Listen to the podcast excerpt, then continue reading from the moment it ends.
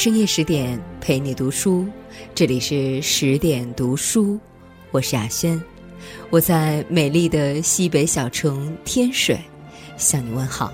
今天要跟大家分享的文章是：央视又出九点三分神作，读书才是门槛最低的高贵。这篇文章来自网易公开课。一九九九年。中国授予二十三位科学家两弹一星功勋奖章，其中八位出自同一所学校。有人觉得难以置信，事实上，这所学校还培养出了两名诺奖得主、五位国家最高科学技术奖得主、一百多名人文大师以及一百七十四名两院院士。这就是由三所大学临时合并而成的西南联大。仅仅在昆明存在了八年零八个月，毕业生不过三千三百四十三名，但就是它被称为中国教育史上的珠穆朗玛峰，中国最好的大学。许多著名学者的重要著作都在这八年时间内铸成，如钱穆的《国史大纲》，冯友兰的《真元六书》，华罗庚的《堆垒素数论》等。著作的数量与质量至今难以超越。最近央视推出了关于他的纪录片《西南联大》，一播出就在豆瓣拿了九点三分。有人说被这段百看不厌的历史承包了全年泪点。西南联大，心向往之，它的存在本身就足够成为一代人的精神滋养。西南联大。由当时的国立北京大学、国立清华大学、私立南开大学三所名校组成。这次合并看似强强联合，实际是迫不得已。一九三七年卢沟桥事变，北平沦陷，北大、清华两所顶尖名校开始后撤。天津抗日大本营、私立南开大学也几乎被日军全部炸毁，局势残酷，但人才培养绝不能停滞。就这样，三所学校南迁至长沙，后定址昆明，组成国立西南联合大学。三所大学校长蒋梦麟、梅贻琦、张伯苓共同组成常务委员会，共同领导校务。一所传奇大学的序幕就此拉开。故事先由人说起：传奇校长张伯苓、蒋梦麟、梅贻琦。张伯苓就读于新式学堂，曾留洋读书。在天津，他与教育家严修一起创办了系列南开学校。老舍与曹禺曾这样称赞张伯苓与南开：知道有中国的。便知道有个南开，这不是吹，也不是捧，真的，天下谁人不知南开有个张校长？而张伯苓在哥伦比亚大学的同学蒋梦麟曾任南京第一任教育部长。有人称，蒋梦麟是民国教育史中仅次于蔡元培的第二号人物。蔡元培卸任后，他接任北京大学校长，并带领其走向中兴。张伯苓与研修的学生梅贻琦则是清华大学校长。因年纪最小，清华实力保存最为完整，西南联大校务他出力最多。后清华大学教授、西南联大学生黄延富在书中写道：“梅贻琦是一个时代的斯文。”他为人中正平和，平时观点从众，创造了良好的学术自由风气，行事稳重，不偏不倚，哪怕在日军飞机轰炸时，都能保持着文人的儒雅。但在大事决断前，他利落干脆，所以同学们都愿意拥护梅校长。领导班子的团结是联合办学的关键。最初，张伯苓曾对蒋梦麟说：“我的表你带着。”这在天津话里是“你代表我，我全权支持你的意思。”蒋梦麟转头又对梅贻琦讲：“三人中你最年轻，你要多担当。这当然与清华本身的实力留存分不开，但令两人的不争更是成就佳话的原因。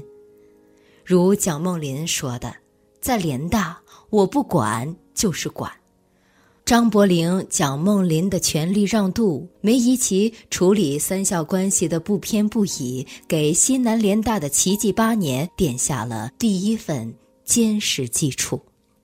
三名校长先进的办学理念与治学水平，带着西南联大在严峻的形势下继续向学。更为传奇的是，当时西南联大的师资水平是如今任何一个学校都无法达到的。据统计，一九四一年在西南联大任教的一百七十九名教授和副教授，其中一百五十六位有留学经历。全校各学院院长也都是留学归来的博士，既接受过传统文化的教育，又与世界学术前沿接轨。闻一多、陈寅恪、汤用彤、冯友兰、沈从文、钱钟书、吴晗、钱穆、费孝通、吴大猷，每一个都是现代史上响当当的人物。九十六岁的翻译大师许渊冲，至今念念不忘自己在西南联大的经历。朱自清、闻一多、沈从文、罗庸，这是中国有史以来最好的国文课。名流荟萃，连沈从文这样的新文学创作大家都显得有些不具备师资。研究庄子的刘文典就公开看不起沈从文。刘文典是国学大师。他上课时，吴宓等老师也会赶来听课。他曾说，在西南联大，陈寅恪才是真正的教授，他该拿四百块钱，我该拿四十块钱，沈从文该拿四块钱，可我不会给他四毛钱。意思是，沈从文根本不配做西南联大的教授，甚至碰到日军飞机轰炸时，刘文典还不忘讥讽他一番。我跑是为了保存国学经典，学生跑是为了保留希望。可是，该死的，你跑什么跑？可沈从文的课却受到不少学生的爱戴。每次上课，沈从文总是夹着一大摞厚厚的书，把自己批改好的作业和找来的书交给学生。有些资料不容易找到，他就自己抄，抄完卷成卷再发给学生。这样认真做学问的教师，影响了一代又一代学生。被称为中国最后一个士大夫的汪曾祺，便是因为追随沈从文，才来到西南联大读书。他写过一篇有许多对话的小说，交给沈从文批阅。沈从文说。这不是对话，这是两个聪明脑壳打架，不真。多年以后，汪曾祺练成了沈从文式的写作风格，同样写出了平淡如水却回味悠长的文字。闻一多曾在西南联大开了十来门的课程，包括《诗经》《楚辞》《古代神话》等。面对枯燥的话题，总能想出精彩的讲述方式。学生们说。闻一多是一名好演员，上课带有美感。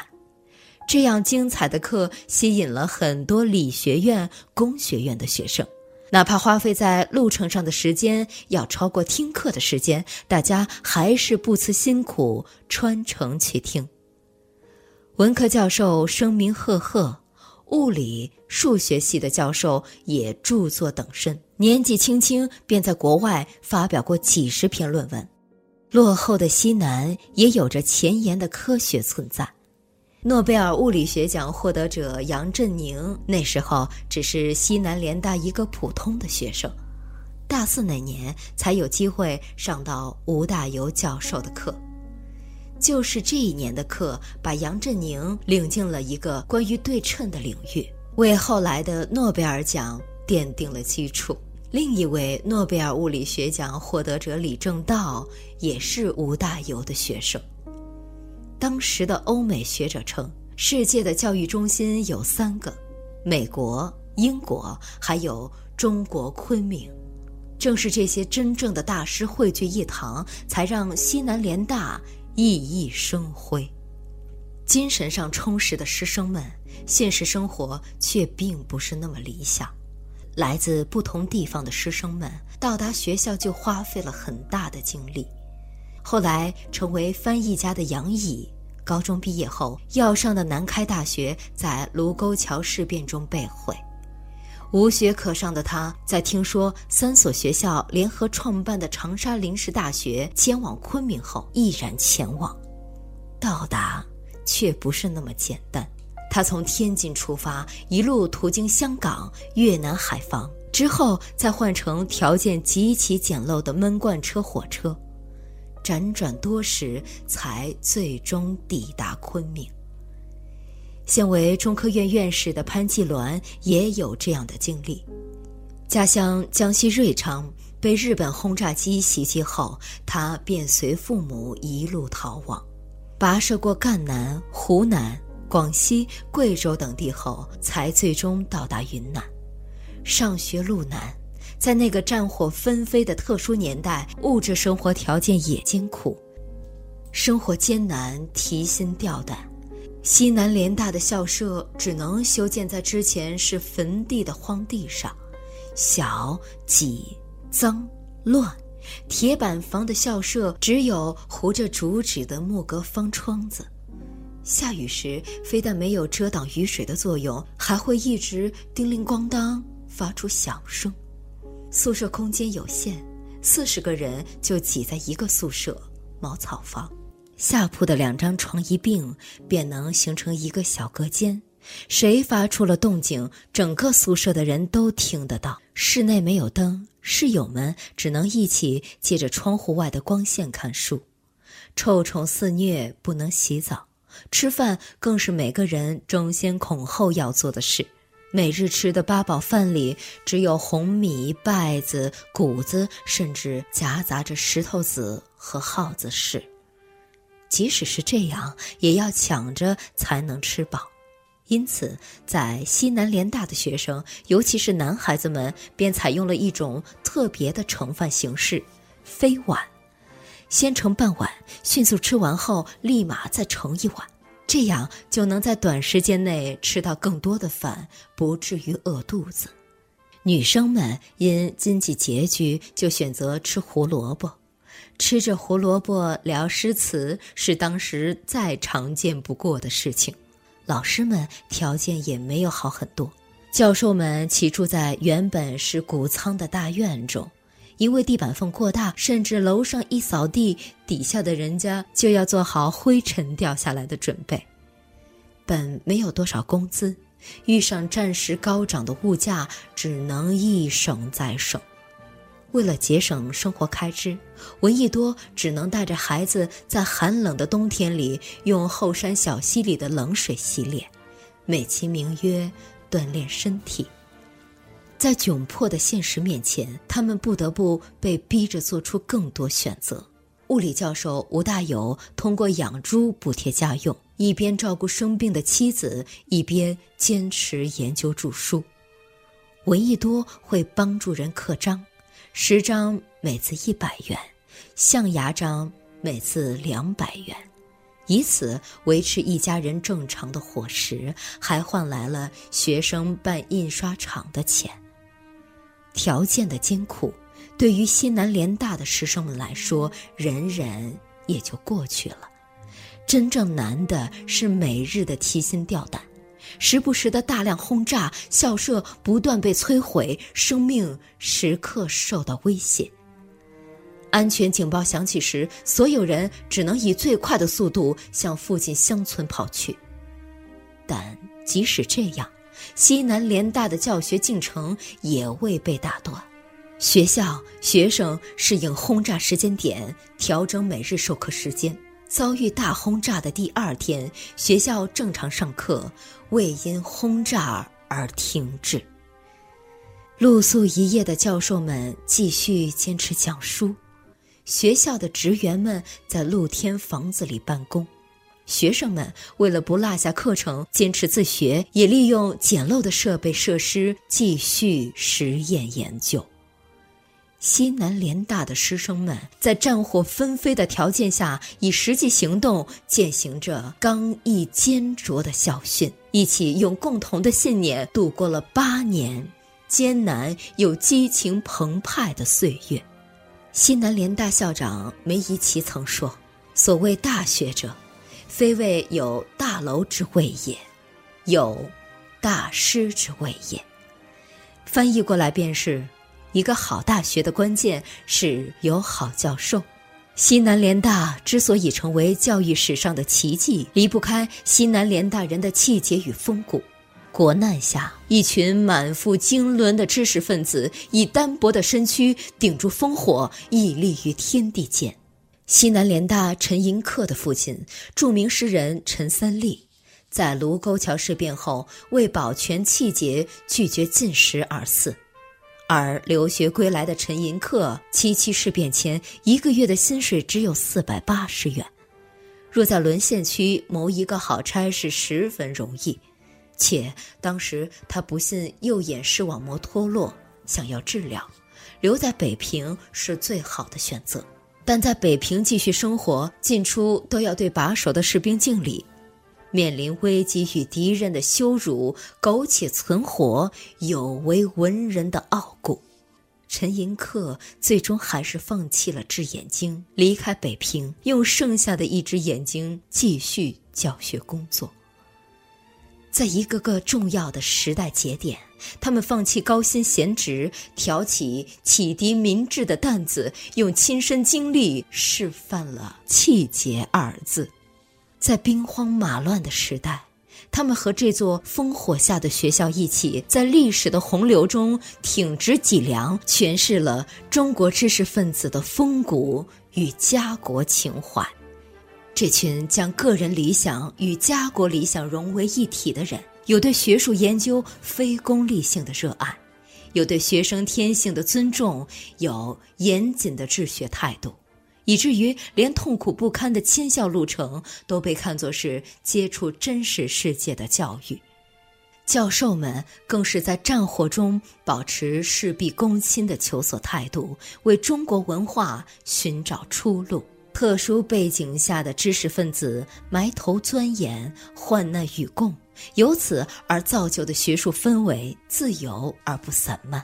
西南联大学生、中科院院士王希季曾对自己的一次机械学考试耿耿于怀。那次老师要求结果准确到小数点后三位，但他因计算尺限制，便没太在意这回事。结果这个题什么都对，就是没有准确到第三位。最后老师给了自己零分，机械学考试不及格。可以说，没有昨天的零蛋，便没有今天的导弹。无问西东中静坐听雨，也浪漫地发生在西南联大。昆明的茅草房，一到雨季就开始漏雨，雨声甚至可以超过讲课声。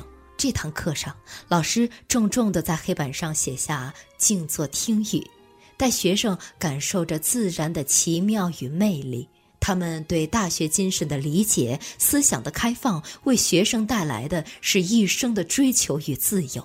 在老师的影响下，西南联大的学生对知识有着无穷的好奇心。教师资源有限，身边一切都可以成为学生们延展的课堂。没有合适的地方去，他们就到昆明的各个茶馆里，一壶白开水便可以撑起一下午的讨论。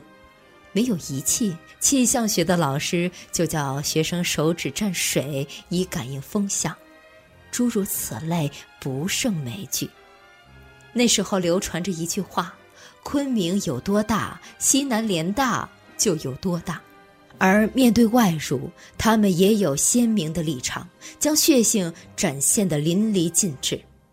据记载，八年间，西南联大一共有八百多人入伍。加上长沙临时大学时期，从军人数达一千一百多人。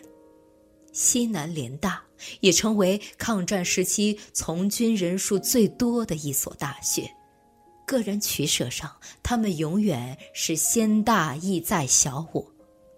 一九六八年，获得两弹一勋奖章的郭永怀从青海基地赶回北京的途中，不幸飞机失事，遗体被发现时，他和警卫员紧紧抱在一起，怀里是安然无损的装有绝密资料的公文包。他们一次次用血泪和诗意守护着、传递着中国的文化血脉。即使毕业超过半个世纪之久，学子们依旧坚守着在那里学到的一切，就像他们自己所说的：“根在联大。”西南联大的校训是刚毅坚卓，这群师生早已为他做了最好的诠释。宁折不弯的傲骨，学富五车的先生，意气风发的同学。西南联大哪怕饱受战火摧残，仍在中国教育史上绝无仅有。怀念西南联大，怀念的其实是自由独立的学术精神，热血澎湃、刻苦求学的青年榜样。静坐听雨，投笔从容的无畏风骨，就像《无问西东》里说的：“这个时代缺的不是完美的人，缺的是从自己心底里给出的真心、正义、无畏和同情。无畏、自由和真心，永远都不会过时。”深夜十点，今天的文章就分享到这里。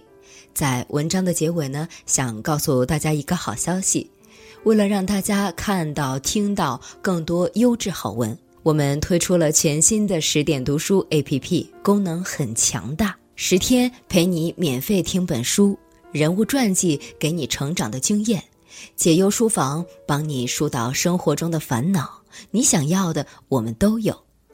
十点读书 APP 可以支持离线缓存、定时交友等功能。上班路上、做家务的时候、哄娃的时候，随时随地都可以收听，再也不用担心流量不够用了。在这里，你们还可以分享自己的感悟，与志同道合的人互加好友，互相交流彼此的读书心得。快去手机里的应用商店搜索下载十点读书 APP 吧，让我们一起在阅读里遇见更好的自己。我是雅轩，我们晚安。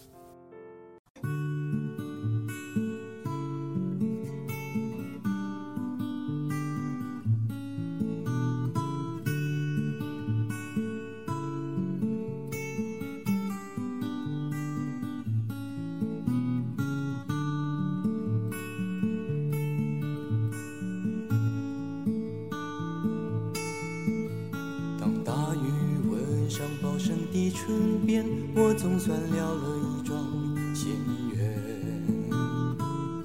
只是不知道小童的那个秘密是否就是林叶梅。在未央歌的催眠声中，多少人为他魂萦梦牵，在寂寞苦闷的十七岁，今小小的甜美。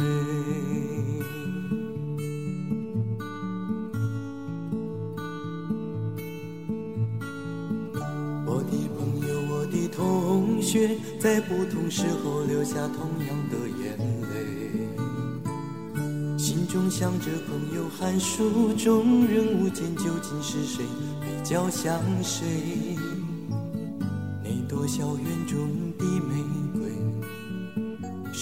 可能种在我眼前？在平凡无奇的人世间，给我一点温柔和喜悦。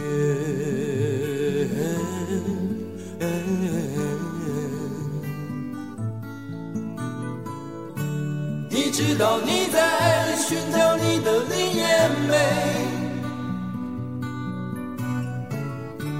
你知道你在寻找你的通宵线，你知道你在。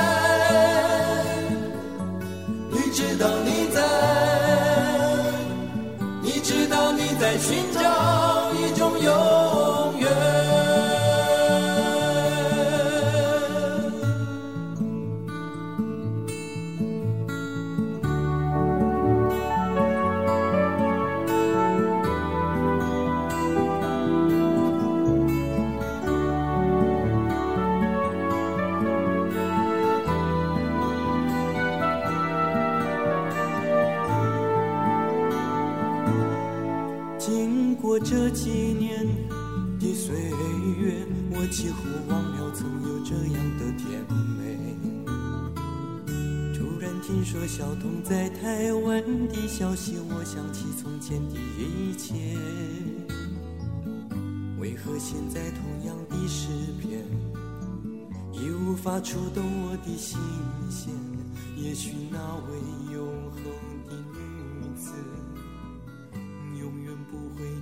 现在我面前。